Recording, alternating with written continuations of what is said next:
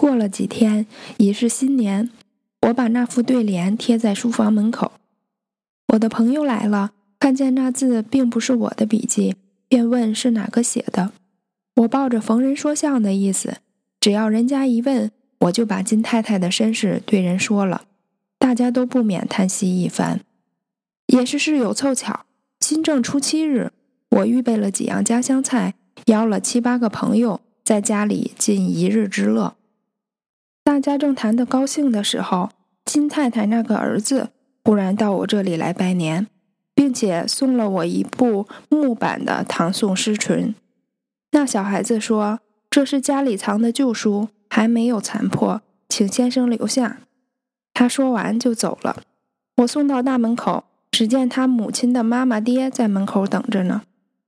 我回头和大家一讨论，大家都说这位金太太虽然穷，很是节俭，所以她多收你三四块钱就送你一部书，而且她很懂礼。你看她叫妈妈爹送爱子来拜年，却不是以寻常人相待呢。我就说，既然大家都很钦佩金太太，何不帮她一个忙？大家都说。忙要怎样帮法？我说，若是送她钱，她是不要的。最好是和他找一个馆地，一面介绍他到书局里去，让他卖些稿子。大家说也只有如此。又过了几天，居然和他找到一所馆地，我便亲自到金太太家里去，把话告诉他。他听了我这话，自然是感激，便问东家在哪里。我说这家姓王。主人翁是一个大实业家，只教他家两位小姐。金太太说：“是江苏人吗？”我道：“是江苏人。”金太太紧接着说：“他是住在东城太阳胡同吗？”我道：“是的。”金太太听说，脸色就变了。她顿了一顿，然后正色对我道：“多谢先生帮我的忙，但是这地方我不能去。”我道。他家虽是有钱，据一般人说，也是一个文明人家。据我说，不至于轻慢金太太的。金太太道：“你先生有所不知，这是我一家熟人，我不好意思去。”他口里这样说，那难堪之色已经现于脸上。我一想，这里面一定有难言之隐，我一定要追着向前问，有刺探人家秘密之嫌，便道。既然如此，不去也好，慢慢再想法子吧。金太太道：“这王家，你先生认识吗？”我说：“不认识，不过我托必友辗转介绍的。”金太太低头想了一想，说道：“你先生是个热心人，有话实说不妨。老实告诉先生，我一样的有个大家庭，和这王家就是亲戚了。我落到这步田地。”说到这里，那头越发低下去了，半晌不能抬起来，早有两点眼泪落在他的衣襟上。这时，那个老妇人端了茶来，金太太搭讪着和那老妇人说话，背过脸去，抽出手绢，将眼睛擦了一擦。我捧着茶杯，微微呷了一口茶，又呷二口茶，心里却有一句话要问他。那么你家庭里那些人哪里去了呢？但是我总怕说了出来冲犯了人家，如此话到了舌尖又吞了下去。这时他似乎知道我看破了他伤心，于是勉强笑了一笑，说道：“先生不要见怪，我不是万分为难。先生给我介绍管地，我绝不会拒绝的。”我道：“这个我很明了。”不必介意。说完了这两句话，他无甚可说了，我也无甚可说了。屋子里沉寂寂的，倒是胡同外面卖水果糖食的小贩敲着那铜碟声音一阵阵送来。我又呷了几口茶，便起身告辞，约了过日再会。我心里想，这样一个人，我猜他有些来历，果然不错。只是他所说的大家庭究竟是怎样一个家庭呢？后来我把他的话告诉了给他找管地的那个朋友，那朋友很惊讶，说道：“难道是他呢？”他怎样还在北京？我问道：“你所说的他指的是谁？”我那朋友摇摇头道：“这话太长，不是三言两语可以说完的。若真是他，我一定要去见见。”我道：“他究竟是谁？你说给我听听看。”我的朋友道：“现在且不必告诉你。”让我见了他以后，哪一天晚上你扇一炉子大火，沏一壶好茶，我们连床夜话，我来慢慢的告诉你，可当一部古儿词听呢。他这样说，我也不能勉强，但是我急于要打破这个哑谜。到了次日，我便带他到金太太家里去，作为三次拜访。不料到了那里，那冷宅的一张纸条已经撕去了。门口另换了一张招租的帖子，我和我的朋友都大失所望。我的朋友道：“不用说，这一定是他无疑了。他所以搬家，正是怕我来找他呀。既然到此看不见人，进去看看屋子，也许在里面找到一点什么东西，更可以证明是他。”我觉得这话有理，便和他向前敲门。里面看守房子的人以为我们是赁房的，便打开门引我二人进去。我们一面和看守屋子的人说话，一面把眼睛四周逡巡。但是房子里空空的，一点什么痕迹都没有。我的朋友望着我，我望着他，彼此微笑了一笑，只好走出来。走到院子里，我的朋友看见墙的犄角边堆着一堆字纸。